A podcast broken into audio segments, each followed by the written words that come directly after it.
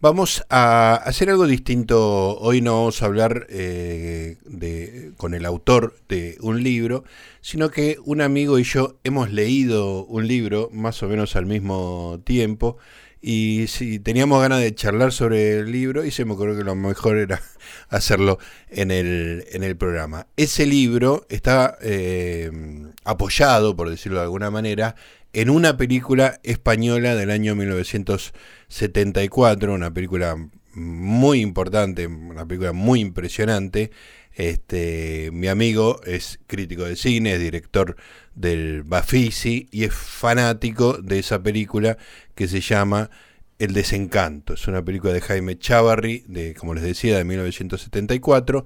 Es un documental eh, es una película que Chavarri hizo antes de un éxito descomunal, como fue Las Cosas del Querer, que acá en Argentina tuvo un éxito tremendo, porque era una película comercial, como para que la gente la pase lindo, canción, el disco fue un éxito tremendo también acá en Argentina, la, historia de Miguel de Molina, efectivamente. Eh, y esto no tiene nada que ver, es muy difícil relacionar al Chavarri de una película con la, con la otra película. Así que eh, es una película tan descomunal que para hablar de ella nos juntamos los dos. Estoy hablando del señor Javier Portafus, a quien tenemos en línea. Hola Javier, ¿cómo te va? Bien, vos, acá estoy un poco eh, ansioso por hacer una corrección. La película es de 1976. ¿Por qué yo se le digo del 74? ¿La filmaron en el 74? Se filmó, creo que 74 y 75. Ah, ok.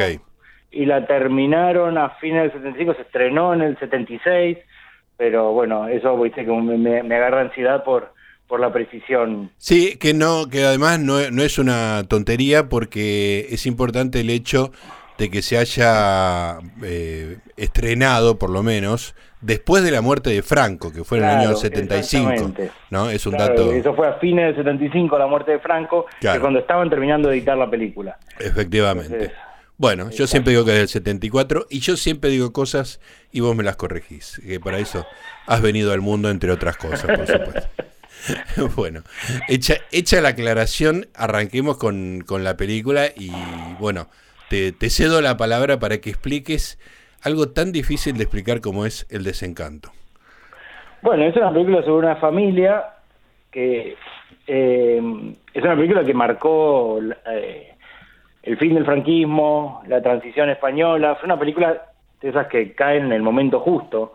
Digo yo que en 1976 eh, ahí cumplía tres años y no estaba en España, pero al leer uno se da cuenta de la, potencia de la película, al hablar con gente de España y, y, al ver la película, uno se da cuenta que fue la película eh, justa, la película justa para un momento especial. Exacto. Em, y es una película sobre la familia Panero, que es padre Leopoldo Panero, hijos Juan Luis, Leopoldo María, Moisés o Michi Panero y la madre Felicidad Blanco. En la película, Leopoldo Panero, padre, cuando empieza el rodaje está muerto hace 12 años. Y no aparece, nunca, jamás aparece, ni en imagen de archivo, ni en fotografía está, como, como decía antes la crítica cinéfila, su cuerpo está escamoteado. escamoteado, buena palabra. Incluso empieza la película que se va a inaugurar una estatua de Panero y la muestran la estatua vendada, digo, envuelta en sábanas antes de la inauguración. Y la película termina con la imagen de la estatua sin inaugurar todavía. Sigue vendada al final. El padre no se ve. Sí. El padre no, el padre se menta. Se, hay algunos que está la leyenda del padre, otro es la, la destrucción de esa leyenda del padre. Pero Leopoldo Panero, el padre, no aparece en la película. Aparecen sus palabras, aparecen los recuerdos que suscitaba en, en, su amigo Luis Rosales, en su, en su viuda, en sus hijos, eh, con diferentes grados de admiración o furia o de demolición de, la figura paterna, pero Leopoldo no aparece. Y la película está narrada eh, por la viuda y los tres hijos. Sí. Con una estructura muy extraña, que es que son dos películas en una. De hecho, cuando uno lee cómo fue el rodaje, son dos películas en una en el rodaje también. La primera película está el, hermano mayor, Juan Luis, y el menor Michi y, y Felicidad, y en la segunda, en la segunda parte, están de vuelta Michi y Felicidad, pero el hermano mayor ya no está, Juan Luis, está el hermano del medio, el famoso Leopoldo María. Entonces son dos películas. Claro. Eh, digo, Hay que- so- hay- Es una, pero, pero está dividida en, en dos narrativas que casi una niega a la otra. Claro, hay que decir que lo que uno ve en la película casi únicamente es eh, de tres, cuatro personas, digamos, en grupos de dos, de tres, de uno, eh, haciendo metafamilia, o sea, analizando a la propia familia. Este, y, eso es todo lo que hay y, es fascinante, digamos, uno no puede eh, dejar de mirar como si fuera una cosa, como si uno estuviera viendo el resultado de un accidente, como te parás a mirar un coche dado vuelta, ¿no? Ese, ahí estaba pensando cuando me dijiste, eh, decide qué trata la película y ahora que vos estabas hablando de- en grupos de perso- personas hablando, yo qué sé, y lo que me, me resulta increíble es que eh, lo mejor, una de las grandes cosas que tiene esta película, para mí una de las 10 mejores películas de la historia del cine, Así no tengo nomás. duda, Así nomás, una de- y yo para, para mí sí, así nomás. De hecho, era una de las dos que sabía que iban a estar en mi lista de las 10 mejores. Claro, Eh, Una de las dos que seguro que estaban en esta. La otra era Groundhog Day y Hechizo del Tiempo. muy bien. Eh, En, en esas dos películas estaba como mi, mi, mi definición de- del cine, me parece. Y, eh, y pensaba, es una película que si uno la cuenta, Sí. es absolutamente invendible. Nada, sí. Es una familia de españoles, poetas, está todo mal para vender la película. Sí, sí. Sin embargo, es una película que yo la sé, estrictamente la sé de memoria, Sí. sé todos los diálogos de memoria, y me parece una película eh, entretenidísima, Sí, apasionante, emocionante, una de esas conmociones cinematográficas que pasan algunas veces en la vida. Y a la vez lo comparaba, viste que hoy nos, nos eh, eh, arrobaron en unas, peli- en unas preguntas sobre James Bond. ¿no? sí, Y, y vos me decís, bueno, James Bond, ¿de qué, ¿de qué va? Bueno, es una espía que anda en auto, lancha, Sí. y todo parece ser, y hay este, mujeres en bikini, y todas esas cosas, y uno dice, uh, esto parece buenísimo. sí. Y después, yo me, me decís, tengo que ver una película de James Bond, y el sopor que me agarra, el... el- Sí, la- yo no la- las la- veo la- directamente. sí, claro, yo de las de Daniel Craig una o dos o una y media, abandono, eh, me parece eh, del cine más aburrido que se ha hecho el de James Bond, pero, pero lo, lo, lo- decide qué trata y es como una bomba. Claro, claro, Y tiene desencanto, mil, mil elementos narrativos. Este parece que no tuviera ningún elemento narrativo y es te, te, te chupa como un agujero negro, te digo, no, no te deja escaparte y quedás como, en algún sentido, como le pasó a una persona que vamos a contar dentro de un poquito, quedás como esclavizado intelectualmente de la película. Hay una fascinación que no te va a soltar nunca más. Sí, sí, eh, eh, de hecho cuando me, me, me hablaste de este libro, una vez el año pasado me lo recomendaste y yo ni, ni me di No cuenta, registraste. creo. Sí. No registré, ¿eh? Y, y ahora cuando me dijiste de vuelta al libro, abandoné toda otra lectura Sí. y me puse a leer este libro, eh, La Edad de los Desencantos, sería la traducción en español, de Aaron Schulman. Y pasó algo gracioso, que es que me mandaste el libro, lo empecé a leer y no sé por qué página iba. Sí. Y dije, ¿cómo, ¿cómo se llamará el autor de esto? Que está buenísimo. No me había ni fijado Claro, en el nombre sí, del autor. De hecho, medio que no sabía ni cómo se llamaba el libro, pero empecé a leer sobre, sobre los paneros y no podía parar. No Claro. podía parar. Bueno, lo terminé rapidísimo. eh, y, y- y me- y me iba a dormir pensando en los paneros, me despertaba pensando en los paneros. Están todos muertos, pero Sí. pero bueno, esa es- eh, provoca una especie de, de- pero sobre, sobre todo es una película que se ramifica, ¿no? En, en, en- en lo que uno se pone a pensar sobre la película, sobre sus experiencias familiares, un montón de cosas, pero además se ramifica por, por, por las, las cuestiones históricas Claro. y sobre todo por eh, una serie de coincidencias o de signos trágicos, si querés, que es eh, eh, el, el- el- lo que te decía, es- está hecha de espejos, toda la historia de esta gente está hecha de espejos. Eh, Leopoldo Panero era republicano y pasa por las circunstancias, pasa a ser eh, na- eh, de- del ejército nacional, eh, del ejército franquista, y eh, la familia de Felicidad Blanc, que tenía simpatías por eh, los franquistas, pasa a, a- a estar ayudando al bando republicano porque quedan en Madrid. Porque quedaron en Madrid, claro. Entonces eh, son eh, son eh, gente absolutamente dañada, eh, traicionada por otros traicionada por ellos mismos. traicionando traicionando ellos todo el tiempo. Todo el tiempo. Sí. Eh, y, encontrando una manera de eh, vivir sus vidas con la literatura como eje. Claro. Como eje insoslayable. Claro. La verdad que me parece, ahora ya casi hablando, ahora eh, no entiendo cómo no ven esta película y ven James Bond. ya, me se ve. ya te empezaste a descontrolar. Bueno, eh, una, una de las conclusiones, si, uno sacara conclusiones y si uno superara esa experiencia de vivencia de estos personajes y empezara a sacar conclusiones, una de esas conclusiones es justamente la esbozada por vos en esa descripción, que es el hecho de que eh, España, cuando se produce la guerra civil, un poco la gente toma partido y otro poco queda atrapada en una guerra feroz, tremenda, increíblemente sangrienta, para, bueno, como muchas guerras civiles, ¿no? Este, pero que básicamente lo que, lo que le pasa a cada uno es una especie de azar que, te lleva a estar de un bando, estar de otro, estar eh, tratando de matar a tu primo, o sea, cosas increíblemente terribles que son producto de la circunstancia y no de tu voluntad, ¿no?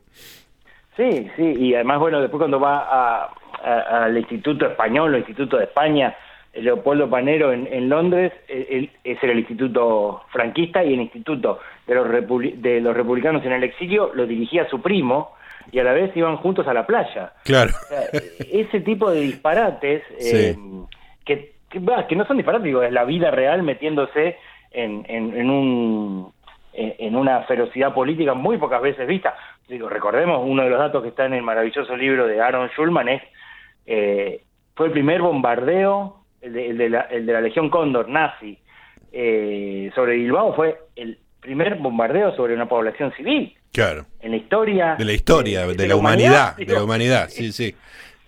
Es un dato tremendo, tremendo. Claro, digo, eso fue una guerra muy, muy cruenta y, y no solo la guerra, todas las represalias posteriores del franquismo hacia los derrotados eh, son eh, tremendas. Digo, hay muy pocos parangones en, en, países europeos eh, durante tantas que, durante tantas décadas siguieron con represalias hacia el bando vencido. Claro. Es, es muy fuerte y en eso estaba esta familia, ¿no? en Sí, atrapados en, esa, en, esa telaraña. En la eh, telaraña que tenía todo eso, más alcohol, más literatura, más frustraciones diversas, ¿no? Sí, sí, sí, alcohol y cigarrillo, porque algunos mueren de cáncer, que bastante, este, la forma en que fuman en la película, bueno, es clásico de la, de, de la época. Pero para que la gente que se está asomando a este universo entienda un poco, digamos lo siguiente. Eh, la película, como, como decías vos, Javier, se termina, digamos, eh, coincide ese relato con la, el fin del franquismo y básicamente no tiene ninguna voz en off que, nos, que, que, te explique la circunstancia de la familia, digamos.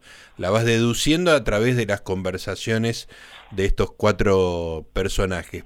Y el libro lo que hace, eh, el libro está escrito por un norteamericano casado con una española, que sufrió lo mismo que nos pasó a nosotros. Eh, conoció que existía la película del desencanto, le agarró el rayo del enamoramiento con la película y se puso a investigar la historia completa de la familia desde los abuelos del eh, de panero padre, digamos, ¿no? Del panero muerto que da pie a todo el resto de la familia. Y lo extiende más allá de la filmación de la película hasta probablemente la, hasta que se termina de hacer el libro, el legado de los paneros, como dijiste vos, ya todos muertos, y no, no solo todos muertos, sino sin descendencia. Sí, que es este es una de, las apuestas más extravagantes de la película, que los propios personajes dicen que no van a tener, eh, bueno, digo, el, menor, Michi, es que es que más chances tenía, bueno, porque supuestamente quedaba más vida por delante eh, más chance de tener descendencia, eh, dice, no vamos a tener descendencia. Lo dice, no vamos a tener descendencia. Sí, sí, es el fin de la raza, dice. Sí, somos un fin de raza astorgano, cansado, no damos más de sí, dice.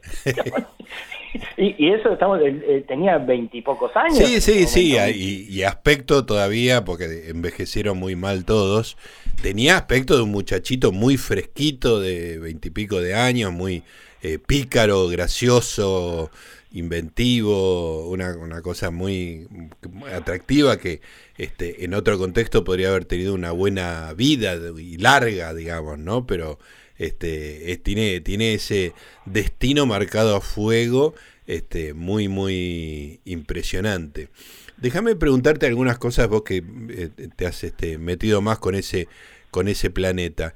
¿Qué, mm, ¿Cómo es considerar la película en España, digamos. Para nosotros es una especie de ovni, de objeto rarísimo, fascinante. Pero ¿cómo les pega a los españoles mismos?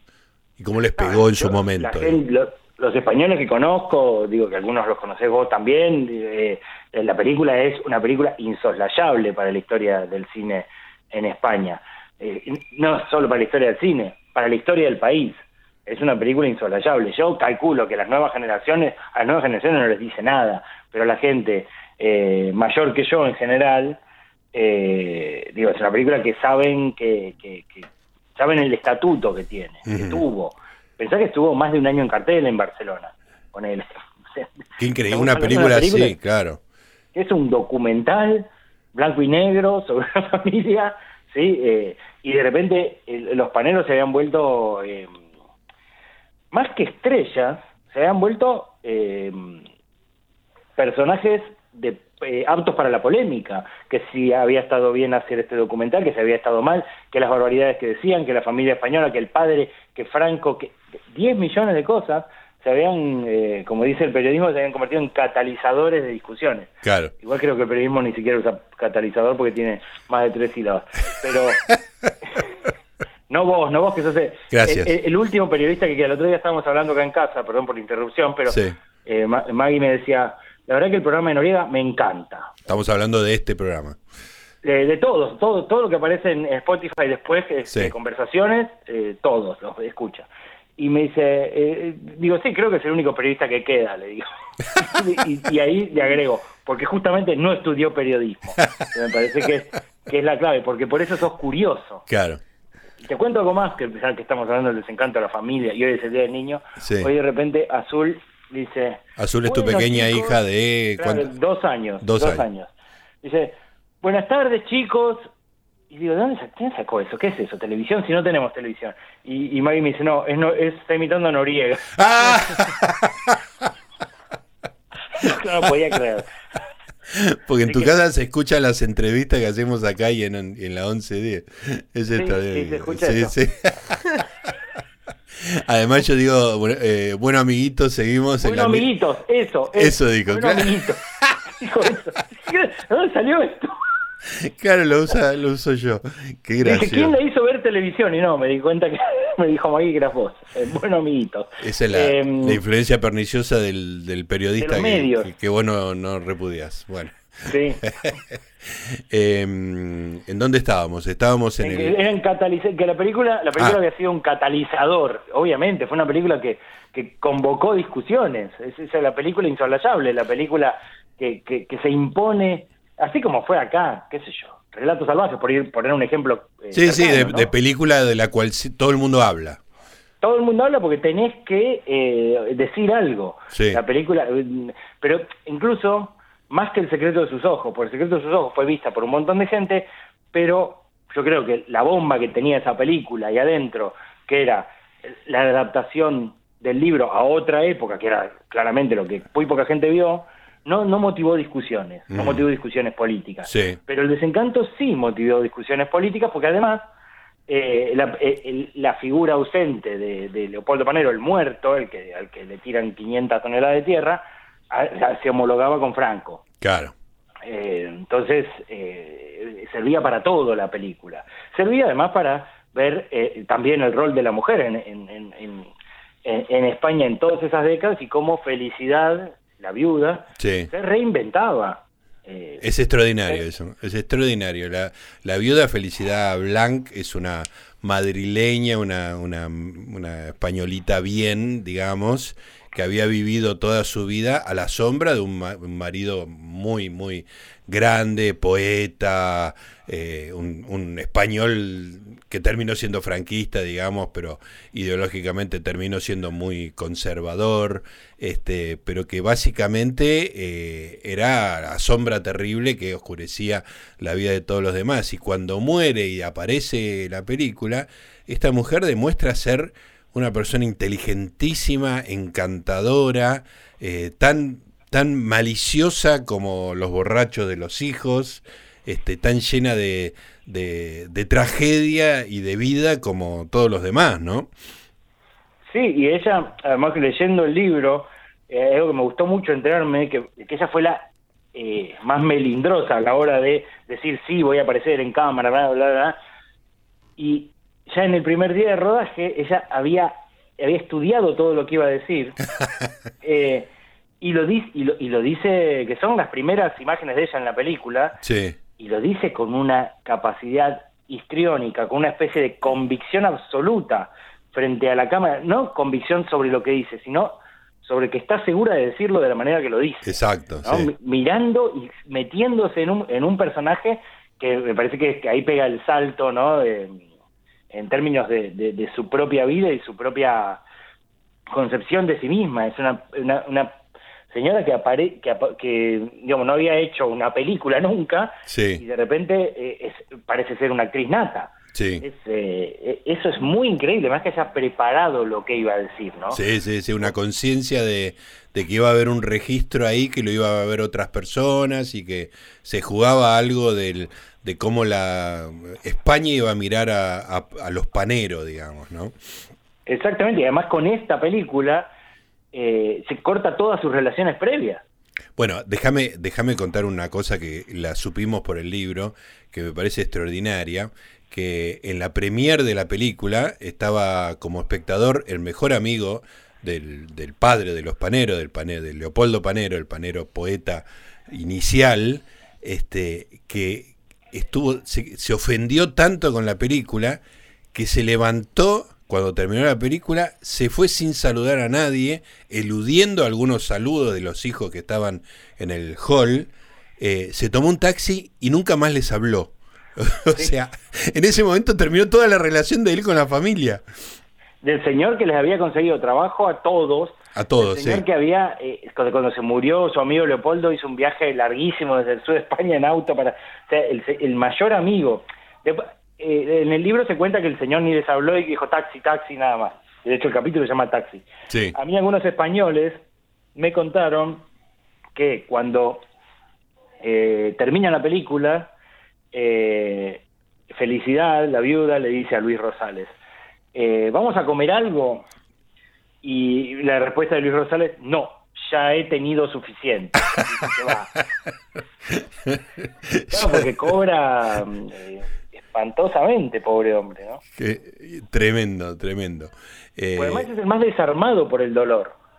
Claro. Eh, frente a la muerte, cuando lee lo que él le escribe en el momento previo a, inaugurar el, monumento que nosotros no vemos inaugurado, es el que se quiebra. Claro. Sí, sí, es el único que llora por Panero, ¿no? Exactamente. Claro.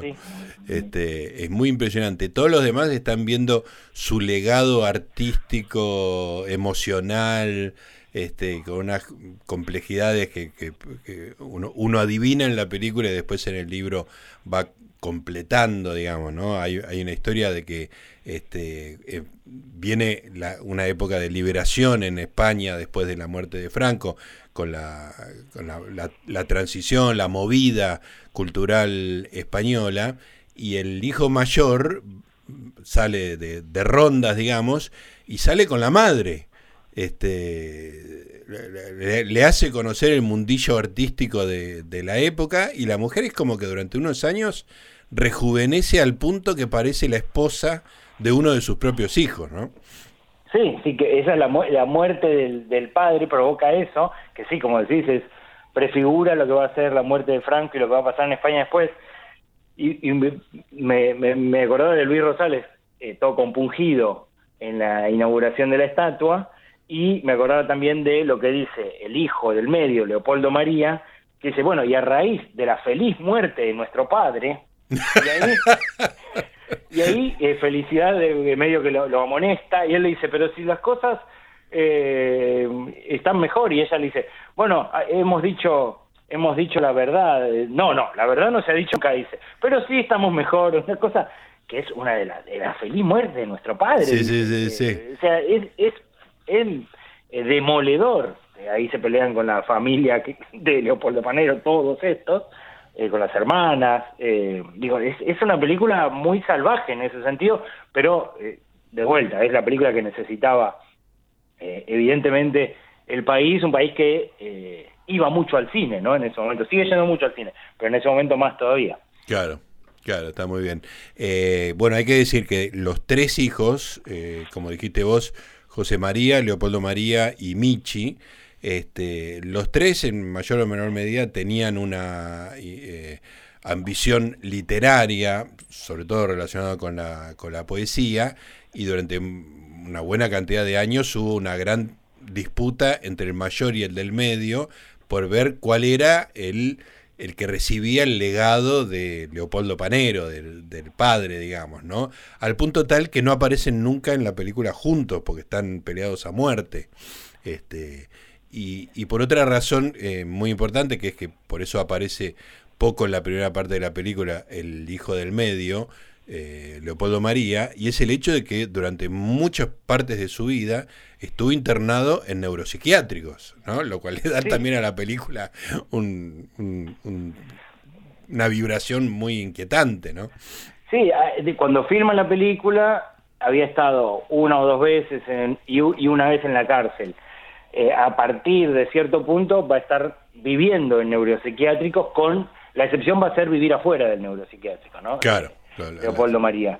De hecho, uno de los intentos de eh, sacarlo del neuropsiquiátrico, lo cuenta en el libro de Schulman, es un italiano que lo, lo, lleva a, Gran Canaria em, y, y, lo tiene ahí viviendo y le hace un desastre. Sí, sí, termina en un neuropsiquiátrico, pero en la isla ya, que es donde donde estaba cuando yo fui en el año 2008 al Festival de Las Palmas y él estaba ahí, eh, dio unas charlas y, bueno, ese tipo de ese tipo de cosas. Eh, ese que tuve contacto ahí, eh, digamos, presencial, eh, y también fui a Astorga, ¿no? A pasar una noche a la ciudad de los Paneros por, por estas cuestiones un poco fetichistas que, que, son extrañas en mí, pero con esta película no Sí, son absolutamente inevitables. Para, para darle un poco de, merchandising y de, anécdotas a, esto, eh, hay una canción de Nacho Vegas, que es un cantante asturiano, ¿es, no? Nacho Vegas. Sí, asturiano, asturiano. Nacho Vegas, eh, que el título de la canción y, y el momento más importante del estribillo dice El hombre que casi conoció a Michi Panero me parece una frase absolutamente genial, porque el tipo está haciendo como una especie de balance de su vida, dice, bueno, si me muero, me muero, y eh, prefiero morirme totalmente y no dejar nada, este, y algunos me considerarán un, no sé, una mierda, otros un caballero, este, y entre las cosas que lo definen, dice, soy el hombre que casi conoció a Michi Panero, o sea que para el tipo el hecho de haberse cruzado en una fiesta, de haber llegado tarde, que el bichi panero, que es el tercer hijo de los paneros, este, no, eh, no lo haya visto, ese nivel de cercanía para él es un hecho importante de su vida. Sí, ese, es una gran canción y sí, esa idea... Eh, la película. Eh, repetí porque se... Y de los paneros. Repetí la idea porque se, se fue un poquito el audio.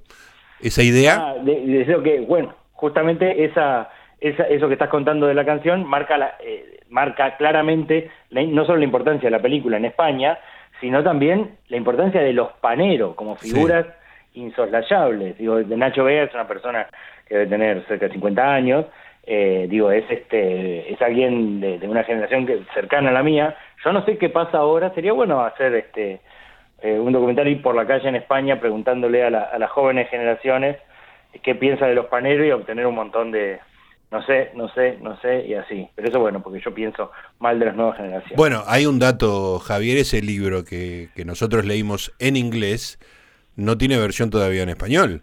Es un norteamericano el que reescribió toda la historia de los paneros y lo escribió en inglés, digamos. Hay, hay una rareza ahí extraordinaria, ¿no?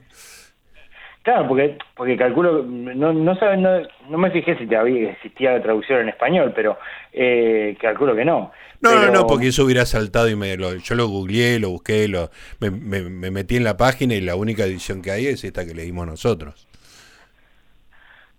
Eh, sí, y el, el tema está en que me parece que, que es lo que pasa con, con muchas cosas del cine del pasado que pasan a, a formar parte de los estudios universitarios, si querés, y ya no de, de la conversación mm. eh, amplia que generaba una película antes.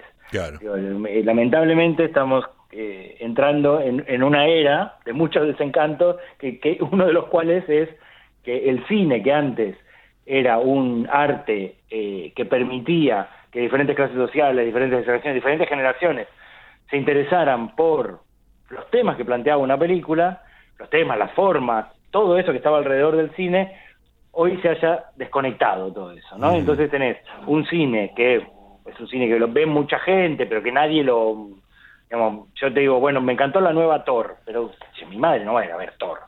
claro. Eh, claro, pero El Desencanto es una película que mi madre la vio en el mismo año que la vi yo, eh, que vos viste también, que, que pero no ese, ese tipo de relación con el cine parece que no existe más. Y que pasa a formar parte de que este bueno este americano que estaba por ahí se quedó fascinado y es un profesor universitario que pudo hacer un libro sobre eso y que lo lees vos lo leo yo y que esto no no no, no avanza mucho más que que, que, por estos caminos no que son caminos cada vez más minoritarios. Claro. a mí eso me, me, me destruye pero bueno bueno, me, parece tan sólida la manera en que lo expresaste que me parece que es el momento de, cerrarlo ahí. Así que este, te agradezco, Javier. Era una conversación que hubiéramos tenido en otro ámbito y te agradezco que la hayamos tenido acá en la radio haciéndome medio programa.